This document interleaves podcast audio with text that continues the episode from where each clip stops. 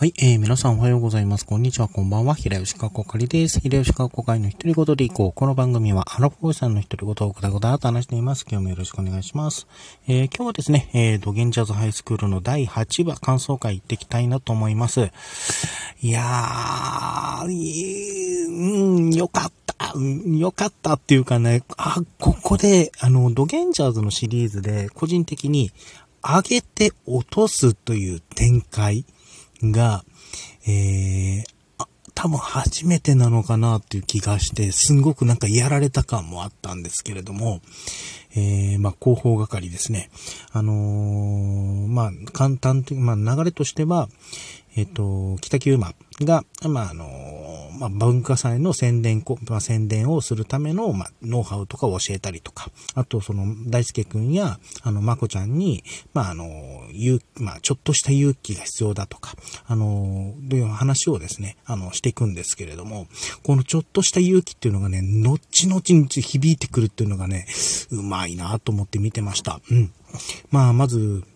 えー、大輔くんですね。あの、まあ、前回で、あの、まこちゃんが、あの、ヒーローのまこちゃんが、あの、主人公のまこちゃんであることに気づき、で、まこちゃんも、あの、大輔くんも、あの、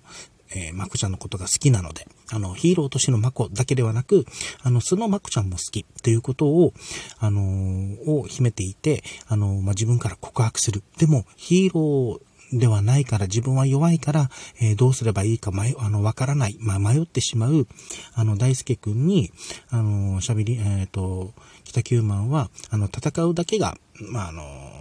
まあ、脳じゃないじゃないんですけども、あの、えー、北九マンって基本戦わないヒーローなので、あなんですけれども、まあ、要は頭を使うというかな、あの、戦わなくてもヒーローにはなれるということを、あの、えー、実践している人なんですけれども、まあ、えー、その、まあ、そのためのコツとしてちょっとした勇気がいるっていう、ね、あのアドバイスをもらって、で、大輔くんは、自分から、あの、まこちゃんにデートを誘ったりとか、あの、文化祭のその、飾り付けとか、装飾品を見る、あの、を見、えー、見に行くために、まあ、石家具にデートに誘うんですけれども、で、そのデートに誘ったりとか、で、あの、そこで、まあ、悪の秘密結社と、まあ、戦いに巻き込まれるんですけれども、えー、そこで、あの、まあ、助けてもらったまこちゃんに対して告白するとか、あの、本当に勇気を出してるんですよ。あの、えっ、ー、と、弱いけれども勇気を持って、あの、まこちゃんに向き合う、まこちゃんに告白するとか、あの、デートに誘うとか、ということをやってるんですよね。で、一方のまこちゃんなんですけれども、まあ、まこちゃんはもともと、あの、1話からですね、あの、普通であること、えが嫌っていうこともあって、まあ、ヒーローに憧れて、できれことであって、あの、ヒーローの孫として戦うと。で、あのー、まあ、ヒーローとしてどんどんどんどん成長していって、で、今回この8話でですね、この、まあ、中盤に、この悪の秘密結社、秘密結社との、あの、総力戦っていうのかな、をやるんですけれども、えそこで本当に成長したマクちゃんが、あのー、まあ、ドゲンジャーズの、面々とコンビネーションを、プレイを、ま披露しつつ、あの、悪の秘密結社を、ま撃退するっていう、あの、かっこいい、本当にあの、あのシーンめちゃくちゃ、あの、あの戦闘シーンめちゃくちゃ好きなんですけれども、で、それを得た上で、やっあの、得て、で、あの、まこちゃんは大輔くんを救出すること、まあ、あのピンチになった大輔くんを守ることができたんですね。あの、1話で、あの、大輔くんを守る、あの、ルーキー、田中くんですね、の姿を見て、あの、自分がルーキー側になりたい、ヒーローになりたい、あの、大輔くんにとってのヒーローになりたいっていうのと、あの、大輔くん好きなので、自分から大輔くんに告白したいという、あの、思いを持ってるんですけども、で、そこまで叶ったんですが、あのー、まあ、大輔くんがね、あのー、自分から勇気を出して、まあ、ちょっと勢いっていうのもあって告白するんですよ。あのー、好きですと。で、告白するんですが、えー、まこちゃんが自分がヒーローまこであることを打ち明けなかったんですね。打ち明ける勇気がなかったというか、あのヒーローが変わることにあの固執して変わったことを嬉しかったんですけれども、あの自分、あの、それ、本当の自分は、あの、まあ、マコは、あの、ヒーローのマコは、えっ、と、まあ、高校、女子高生のマコであるっていうことを打ち明けなかったことで、で、そして、あの、浮かれてた、あの、浮かれてたってか、あの、告白されてすごく嬉しかったんだけれども、あの、鏡に映ってる自分がヒーローのマコということに気づかされて、あの、落胆するんですよ。落胆するって言ったら語弊なんですけども。で、そこで、あの、大輔くんに、あのー、まあ、ヒーローを、マコとして振る、振る舞ってしまうんですね。で、それによって、あのー、マコちゃんは、あのー、まあ、ほん、まあ、女子高生の普通の、あの、マコちゃんと、あの、ヒーローとしてのマコちゃん、あの、ヒーローとしてのマコ、どっちが自分の、あ本当の自分なのと迷ってしまうんですね。もう迷う必要ないじゃんとか思ってもう見てた、あの、一視聴者としては見てましたよ。うん。あの、あそこでね、本当にもう、まこちゃんが、あの、ヒーロー、ま、あの、ヒーローまこの返信を解除して、あの、大輔くんにも告白、もう、もう告白するでもハッピーエンドじゃないですか。もう、ヒーロー、あの、変わっ、あのー、まあ、勇気を持って変わった二人がハッピーエンドになるはずが、あの、大輔くんは勇気を持って告白したのに、あの、まこちゃんは勇気が、まあ、勇気が出せなかったというと語弊があるんですけれども、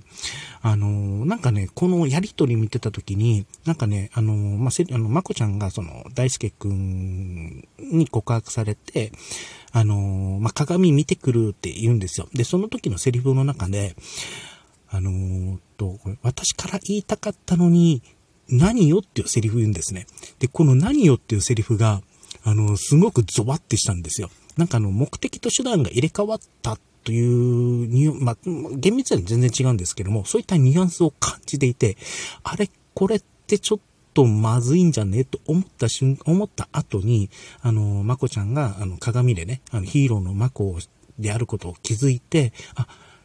大輔くんが好きなのはヒーローのマコであって、あの、女子高生のマコではないっていうことに、ちょっと勘違いしてしまうんですよ。あの、で、そう、もうそれ見た時の、あの、なんだろう、上げて落とす感っていうのが、ほんとすごくて。うん。あそこはちょっとね、あの、ちょっと泣きそうになりましたね。あ、こういう展開持ってくるんだと思って、うん、見てました。で、そこの、そのとですね、そのやりとりを見ていたあの、北九万が、あの、やっぱ普通の高校生だなっていう若干ですね、あの、落胆の色をのあの、滲ませた言葉。あれもね、めちゃくちゃなんか重く響いたなっていう気がします。あのー、まあ、本当に多分、ちょっとした、あの、さっき北九マンが言ってた、あの、ほちょっとした勇気っていう、あの、キーワードですね。このちょっとした勇気が出せなかった、あの、まこちゃんはやっぱ普通の高校生だなっていうのをなんか見越してたというか、まあ、あの、もう一つ言うと、そのヒーローになれた。じゃあ次は？っていう部分を見落としてたっていうのかな。そういった、まあ、いろんな意味も含めてのこのセリフだったんじゃないかなと思うと、すんごく重く、えー、何、響いたっていうところありましたね。で、今回、まあ、この状態でエンディングなしですよ。もう、しょぼんも、なん、もう、早く9話見せろっていう 感覚になりましたね。うん。で、今回オープニングもカットされてるんですけれども、で、その分ですね、あの、中盤に、あの、悪の秘密結社と、あの、ドゲンジャーズの、ね、総力さんが描かれます。あの、オープニングを BGM にしてね、戦うんですけども、このた、あの、このバトルがね、めちゃくちゃ好き。あの、ドゲンジャーズ一応、まあ、えっ、と、12.5話っていうのがあるんですけれども、ちょっとあの、ブルーレイとかで、でしか見られない話数があるんですが、これ以外は一応一通り見てるんですけれども、あの、全シーズン通して多分、一番楽しく見られた回、あの、一番楽しく、です、そして燃える、あの、展開、あの、戦闘シーンですんごく、もうニコニコして見てました。あれはもう、なんだろう、あの、連携、あの、そのドゲンジャーズの面々とマコちゃんとの連携プレイだったりとか、あの、なんだっけ、えー、福岡リバーと白尾丸のあの、他のメンツがね、わちゃわちゃやってる一方で、あの、福岡リバーと、あの、白尾丸のあの戦いはやっぱりシリアスだとか、真剣モードがぐんと上がるというか、なんかヒリヒリするバトルとか、ああいった感じがあったりとか、本当になんかドゲンジャーズのそのバトルシーンで、あの、まあ、いろいろな描き方を、えー、してるんですけども、その、何、バランスっていうのかな、あの、色っていうのかな、がちゃんとしてて好きですし、あと、赤学王ですね、あの、シーズン2ではあの、超巨大なロボットでしたけれども、まあ、今回小型化になってた、あの、赤学王が、あの、ネクタリス、あの、人質を取るりょうこちゃん、えっ、ー、と、ネクタリスが、あの、りょうこちゃん人質に取るんですけども、でその、あの、その背後から攻撃して、あの、ネクタリスを撃退するっていう、すぐ、あの、せまあ、見せ場、見せ、見せ場作ってたりとかね、あれとかも見ててね、もう本当にニコニコして見てましたよ。うん。で、この総力戦の裏で、えっ、と、まこちゃんの、あの、変身する力の秘密、これを知った、あの、喋り、これに気づいた喋りマンと、あの、ヤバい仮面が、えっ、と、福岡市の博物館に姿を現します。あの、まこちゃんのその力の源、あの、まあ、キレコですね。キレコが、えっ、と、へし切り長谷部という、あのーこれは黒田官兵衛が持っていた刀になるのかな。で、実際、あの、1月、ちょっとこれはうろ覚えなので、あの、詳しくはみ、あの、お調べいただければと思うんですが、へし切り長谷部って、あの、福岡市博物館に、えっと、1月、年に1、あの、1月の1ヶ月しかなんか公開してない、あの展示してないらしいんですけれども、そのへし切り長谷部の力で変身しているヒーローだということに気づき、で、このへし切り、あの、へし、そしてその刀が、あの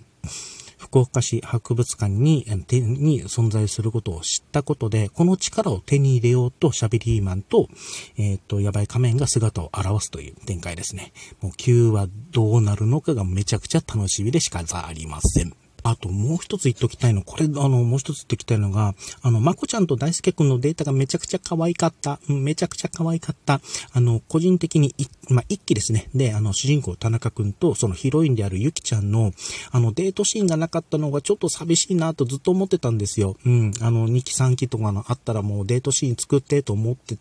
て、で、まあ、厳密に言うと一期でね、あの、田中くんは、あの、アイドールちゃんというね、敵のヒロインと、あのーまあ、デートするっていう回はあるんですけれども、個人的に主人公とヒロインの正当なデートって見たかったので、それが見られてよかったなと思ってます。そして次回は、あの、エスク、あの、エクスくんとマコちゃんのママさんの回になりそうなんですけど、どうするんですかね。エスクくんは大体、あの、エクスくんは大体あの、最終話にしか、ちょろっとしか出てこないんですけども、見せ場があるのか、めちゃくちゃ楽しみです。では、今回これで終わりたいと思います。お相手は、平吉かこ会でした。最後まで聞いて